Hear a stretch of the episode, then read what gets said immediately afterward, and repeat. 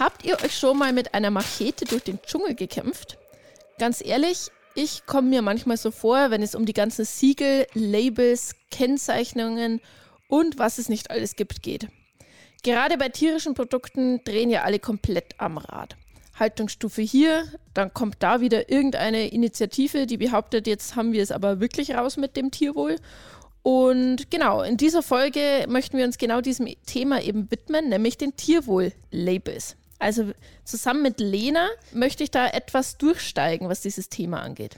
Außerdem steht uns Professor Dr. Achim Spiller von der Georg August Universität Göttingen Rede und Antwort zu den Tierwohl-Labels.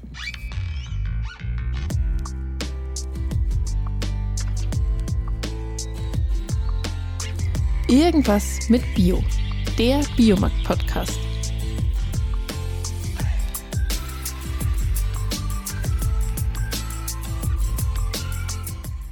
Hallo zusammen, ich bin Franzi und in dieser Folge von Irgendwas mit Bio, dem Biomarkt-Podcast, schnappen wir uns die metaphorische Machete und bringen Licht in den Labeldschungel.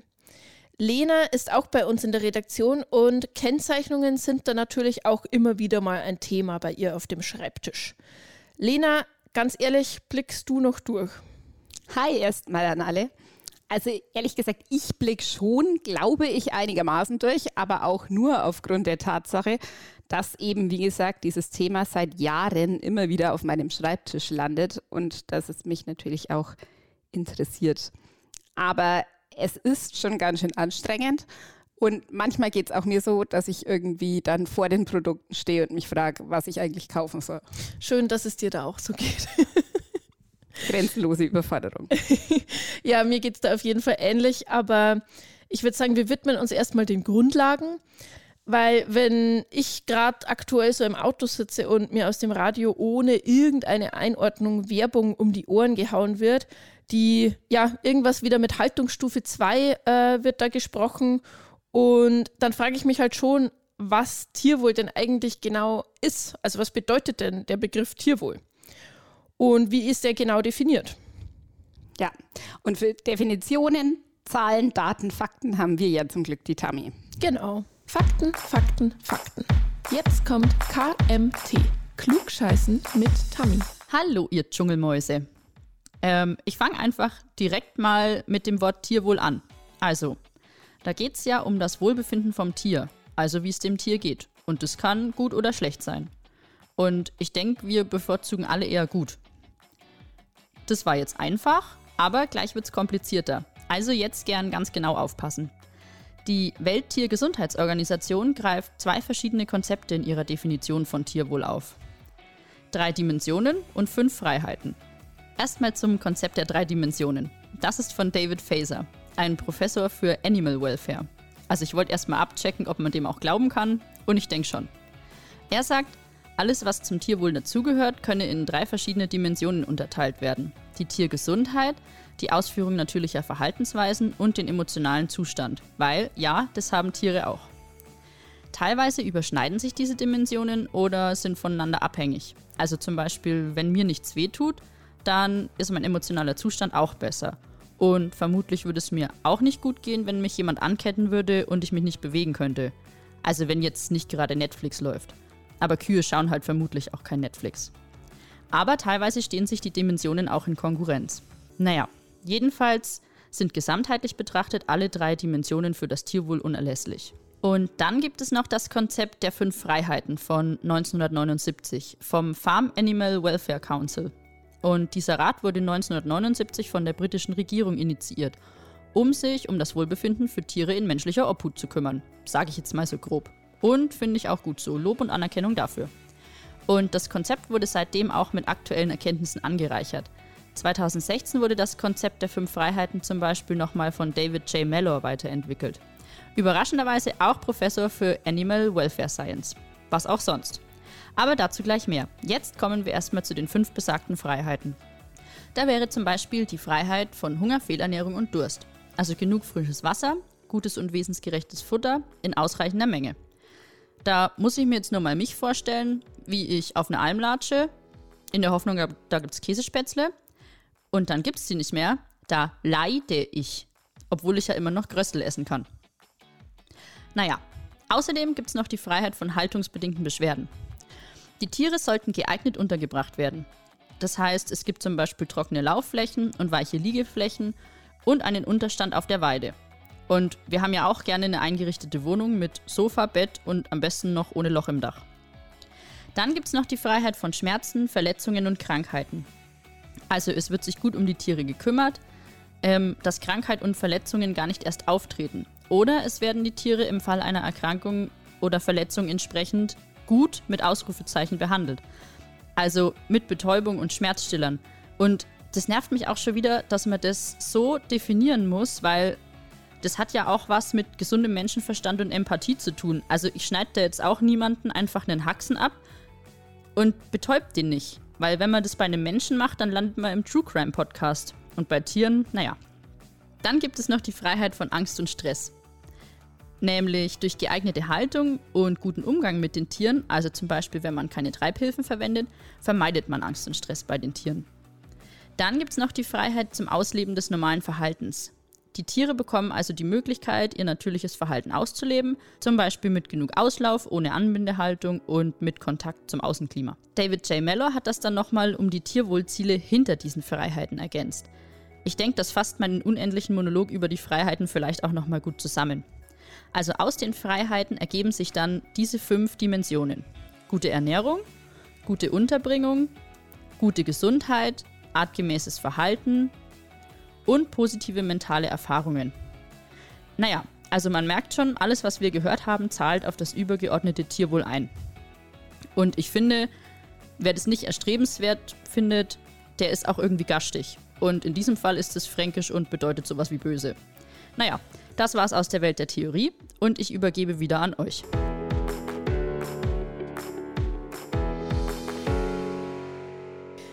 Okay, danke Tammy, aber ich würde sagen, das klingt ja schon alles irgendwie sehr theoretisch noch. Ja, und ich finde halt irgendwie, selbst wenn wir jetzt direkt in die Praxis gehen, das heißt, wir zwei marschieren jetzt in so einen Stall und stellen uns da in die Mitte, können wir dann wirklich beurteilen, ob alle Faktoren da eingehalten worden sind. Also da müssen wir ja uns ja auch irgendwie auf Profis verlassen können. Und deswegen haben wir auch mal mit Achim Spiller gesprochen, Professor für Marketing für Lebensmittel und Agrarprodukte an der Uni Göttingen.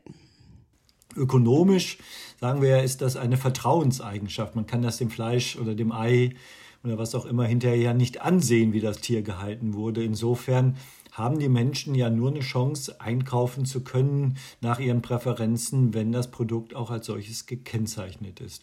Ja, bei eben diesem Problem, das Herr Spiller gerade schon angesprochen hat, geht es ja auch bei der Erkennung des Tierwohls, also bei solchen Kennzeichnungen. Und die sollen, diese Kennzeichnungen oder Labels oder wie auch immer man sie genau nennen will, sollen ja bei der Erkennung eigentlich Abhilfe schaffen. Gleich mal vorweggenommen, es gibt wirklich unzählige Kennzeichnungen. Teilweise sind die auch nur zum Beispiel in bestimmten Regionen vertreten. Wir schauen uns jetzt aber zum besseren Überblick mal die gängigsten an. Sonst wird das ja eine Endlosfolge und das möchte wahrscheinlich auch niemand. Ach, naja, also ich würde schon mal eine Endlosfolge auch machen, aber vielleicht nicht heute. Äh, nee, vielleicht jetzt nicht gerade. Ein sehr gängiges Label, falls man es so nennen kann, ist die Eierkennzeichnung. Also viele kennen vielleicht diesen Stempel, der auf jedem Ei draufgedruckt ist. Und neben dem Land bzw. der Kennung des Bundeslands und des Betriebs ist da auch ganz vorne immer eine Nummer von 0 bis 3 zu finden. Und die 0 steht dabei für Bio, die 1 für Freilandhaltung, die 2 für Bodenhaltung und die 3 für Käfighaltung. Die Käfighaltung ist allerdings in Deutschland mittlerweile sowieso Gott sei Dank verboten. Das heißt, wir haben eigentlich nur noch die 0, die 1 und die 2, oder? Genau, kann man so sagen. Okay. Ja, und dann haben wir auch noch was für alle Tiere und nicht nur Hühner, beziehungsweise das da geht es ja nur um Eier. Mhm. Ähm, es gibt nämlich noch die Haltungsform, die ist euch bestimmt auch schon mal untergekommen. Die findet man so ziemlich in den meisten Supermärkten und Discountern, zum Beispiel bei Aldi, Rewe und Edeka. Die zählt genau andersrum als die Eierskala. Das Praktisch. verwirrt mich ja schon wieder komplett. Mhm. Das heißt, ähm, bei den Eiern ist ja null Bio und somit, ich sag mal, das Beste. In der Haltungsformkennzeichnung geht es genau andersrum. Dazu komme ich aber gleich nochmal genauer. Zur Haltungsform allgemein sollte man vielleicht wissen, dass die Kennzeichnung freiwillig ist. Das heißt, das hat sich der Handel selbst ausgedacht. Das ist jetzt keine Gesetzesvorlage. Da muss nicht jeder mitmachen. Das kann man machen, vielleicht auch nur, wenn man gut abschneidet. Das ist jetzt nicht so, dass man da für volle Transparenz sorgt. Aber natürlich kann man schon ein bisschen leichter erkennen, worum es geht. Die Haltungsformen basieren auf der Initiative Tierwohl und die soll auch diese Koordination hinter der Kennzeichnung steuern.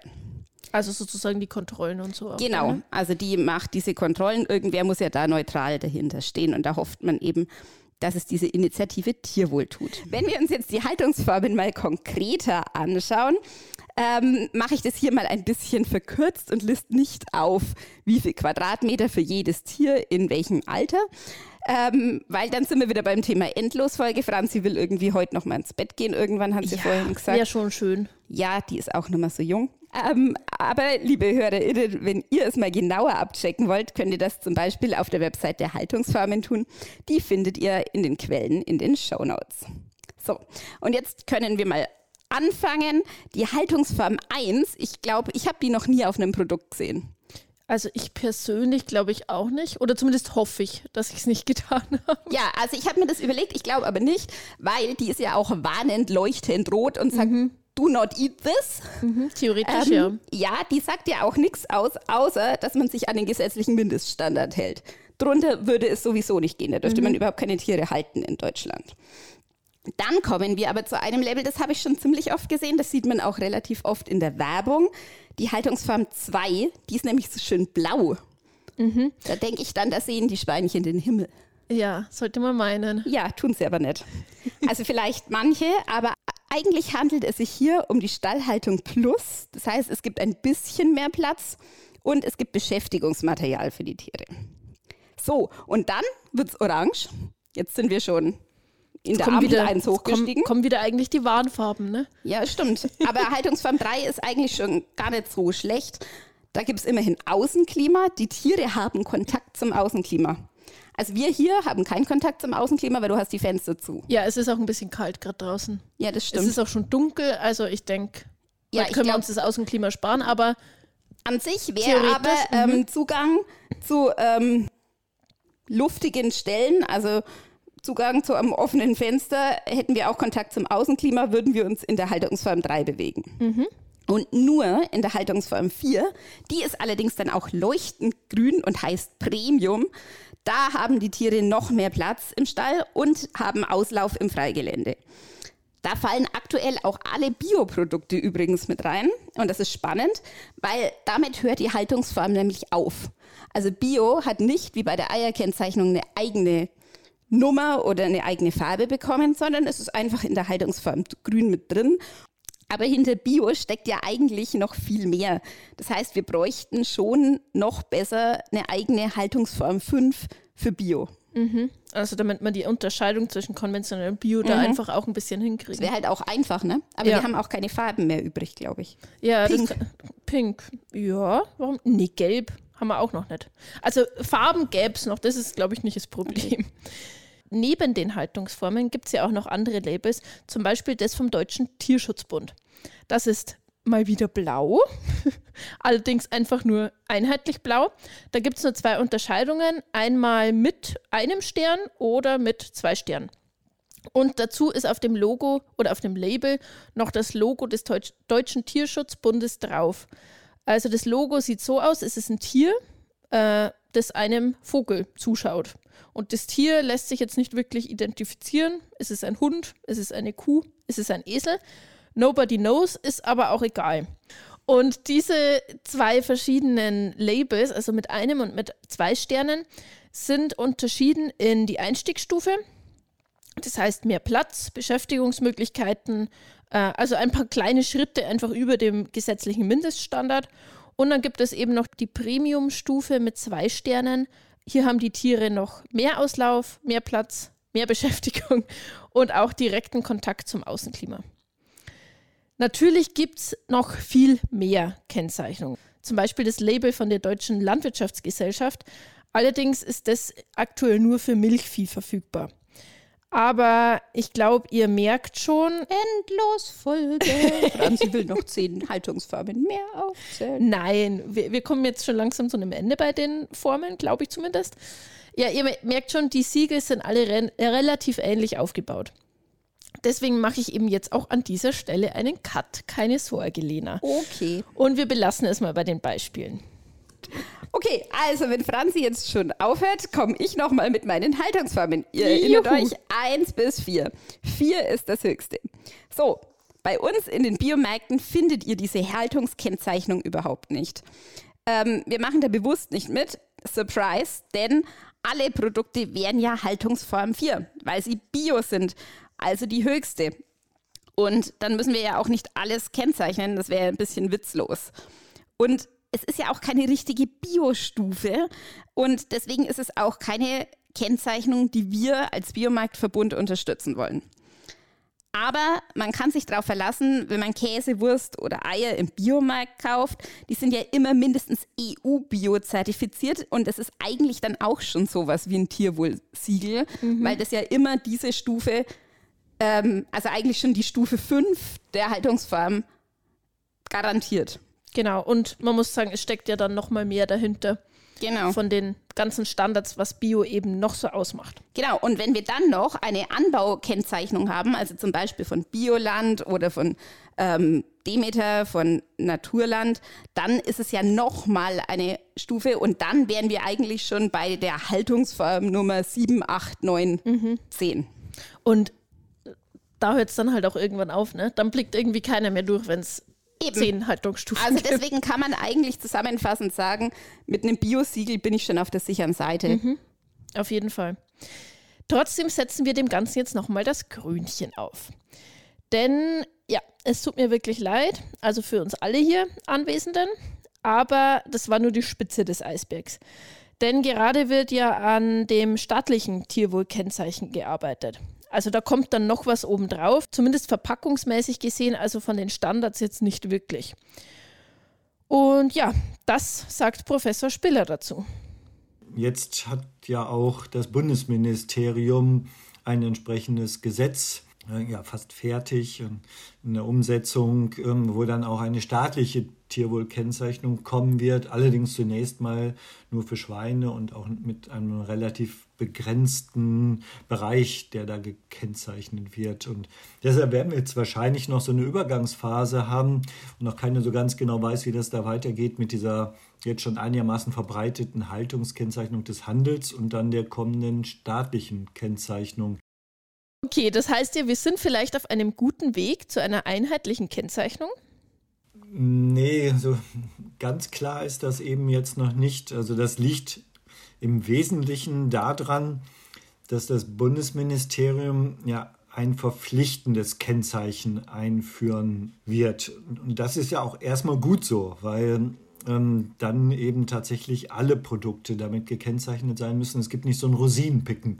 Das sehen wir ja zum Beispiel heute alle bei diesem Nutri-Score, diesem Zeichen für gesunde Ernährung. Und beim Nutri-Score ist es eben so, dass fast nur die Produkte damit gekennzeichnet sind, die auch gut abschneiden, die irgendwie grün sind, zumindest deutlich mehr. Ne?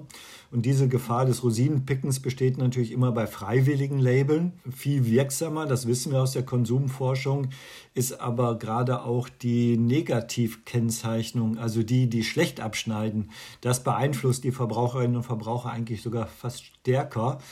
Und insofern ist so ein verpflichtendes Kennzeichen, wie das Bundesministerium das jetzt plant, erstmal gut. Aber, da kommt jetzt ein dickes Aber. Aber sind die europarechtlichen Grenzen eines verpflichtenden Kennzeichens und das Bundesministerium ist, agiert da relativ vorsichtig, weil sie Angst haben vor dem Europäischen Gerichtshof und deshalb haben sie das äh, Kennzeichen deshalb nicht als umfassendes Tierschutzkennzeichen angelegt, sondern nur als Haltungskennzeichnung. Also das kommende staatliche Zeichen wird nur äh, kennzeichnen, ähm, wie die Haltungsumgebung des Tieres aussieht. Ob das ein geschlossener Stall ist, ein offener Stall, ob da Freilandhaltung mit verbunden ist. Und das ist nur eine Hälfte des Tierwohls. Die andere Hälfte ist, wie man mit dem Tier umgeht, ähm, ob das die Landwirtin oder der Landwirt mit dem das Tier äh, gut pflegt, sozusagen, Tiergesundheit gut ist. Und dieser ganze Aspekt der Tierbetreuung, der Tiergesundheit, der fehlt eben bei diesem staatlichen Kennzeichen, weil das Bundesministerium meinte, das könnte man jetzt nicht so einfach verpflichtend einführen. Das wäre europarechtlich äh, vielleicht zu problematisch, weil es in den verschiedenen Ländern unterschiedlich sein könnte. Und deshalb werden wir dieses staatliche Zeichen, was dann kommen wird, ist nur so ein halbes Tierwohlkennzeichen. Die Tiergesundheit bzw. Betreuung werden also zumindest nach dem aktuellen Stand bei dem staatlichen Tierwohlkennzeichen nicht direkt berücksichtigt. Denn natürlich kann das Tier zwar viel Platz haben, aber trotzdem krank sein.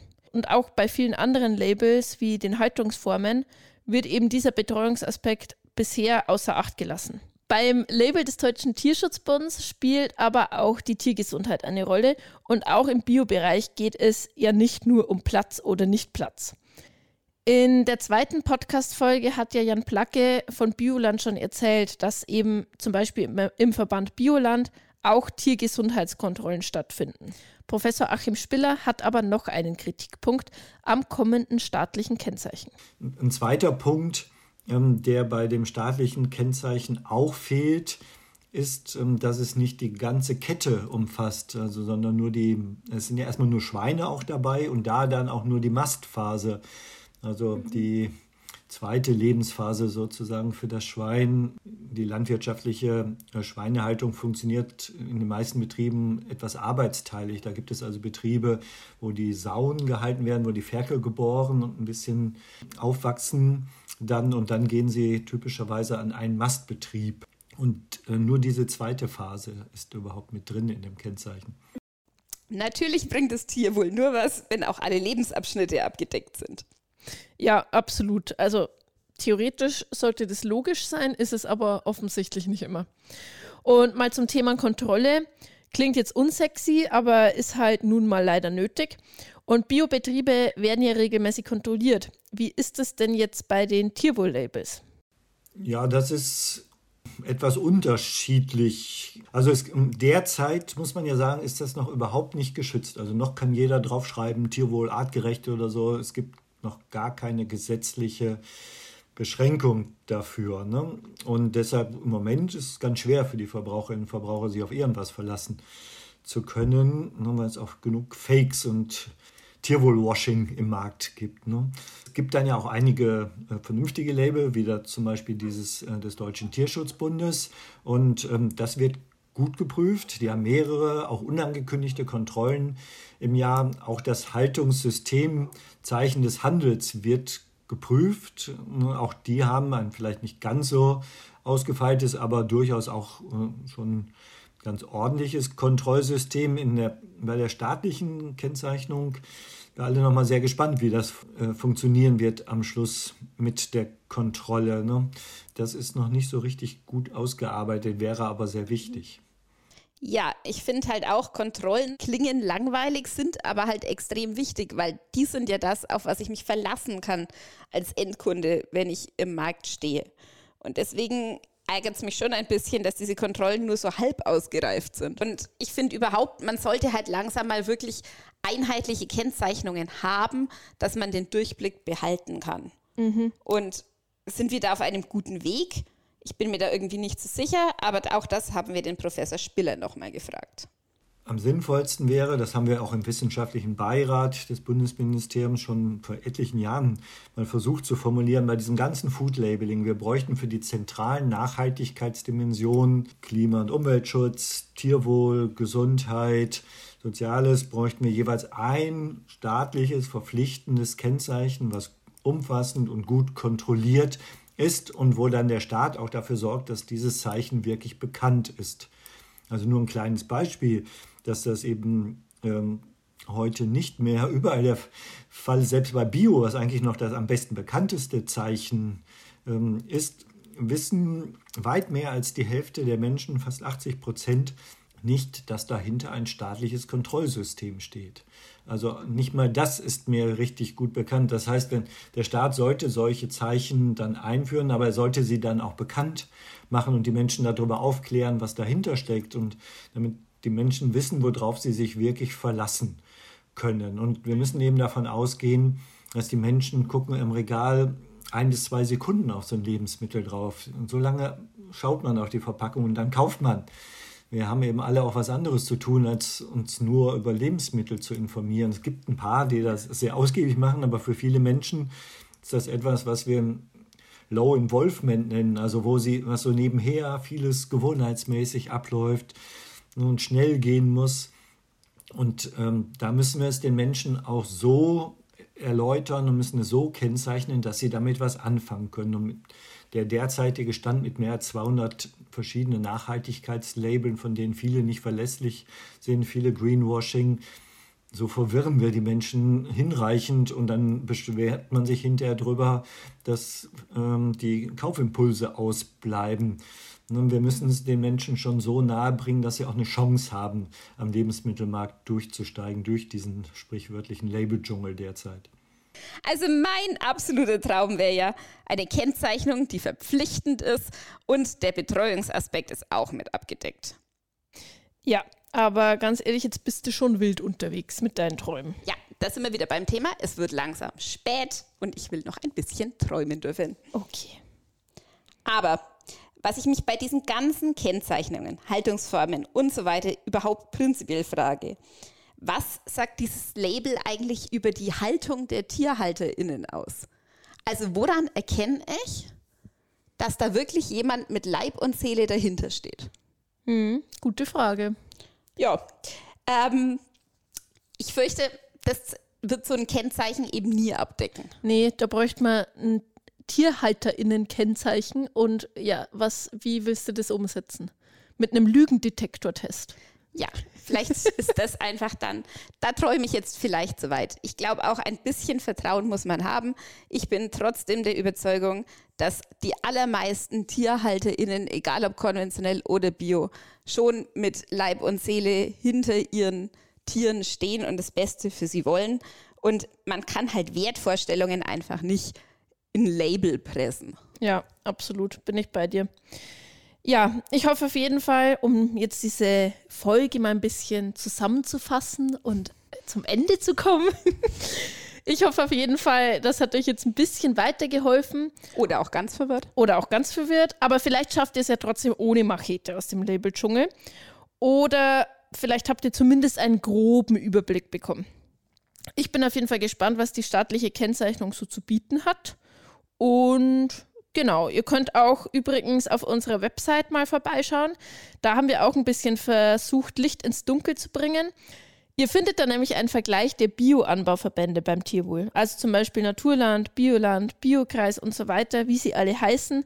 Äh, wie viel Platz hat da zum Beispiel ein Kaninchen oder eine Ziege oder eine Kuh? Den Link dazu findet ihr wie immer in den Show Notes. Und in zwei Wochen wühlen wir mal ein bisschen im Müll rum. Wir wollen nämlich wissen, wie viele Lebensmittel so in der Tonne landen und vor allem, was wir dagegen tun können. Ich freue mich, wenn ihr wieder reinhört und in der Zwischenzeit könnt ihr ja den Podcast schon mal bewerten, teilen, äh, auf Folgen klicken und was man da eben sonst noch alles so tun kann.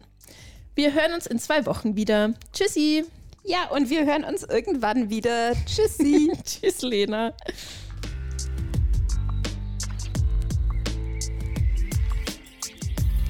Irgendwas mit Bio, der Biomarkt-Podcast, ist eine Produktion des Biomarkt-Verbunds. Weitere Infos zu uns findet ihr in den Show Notes.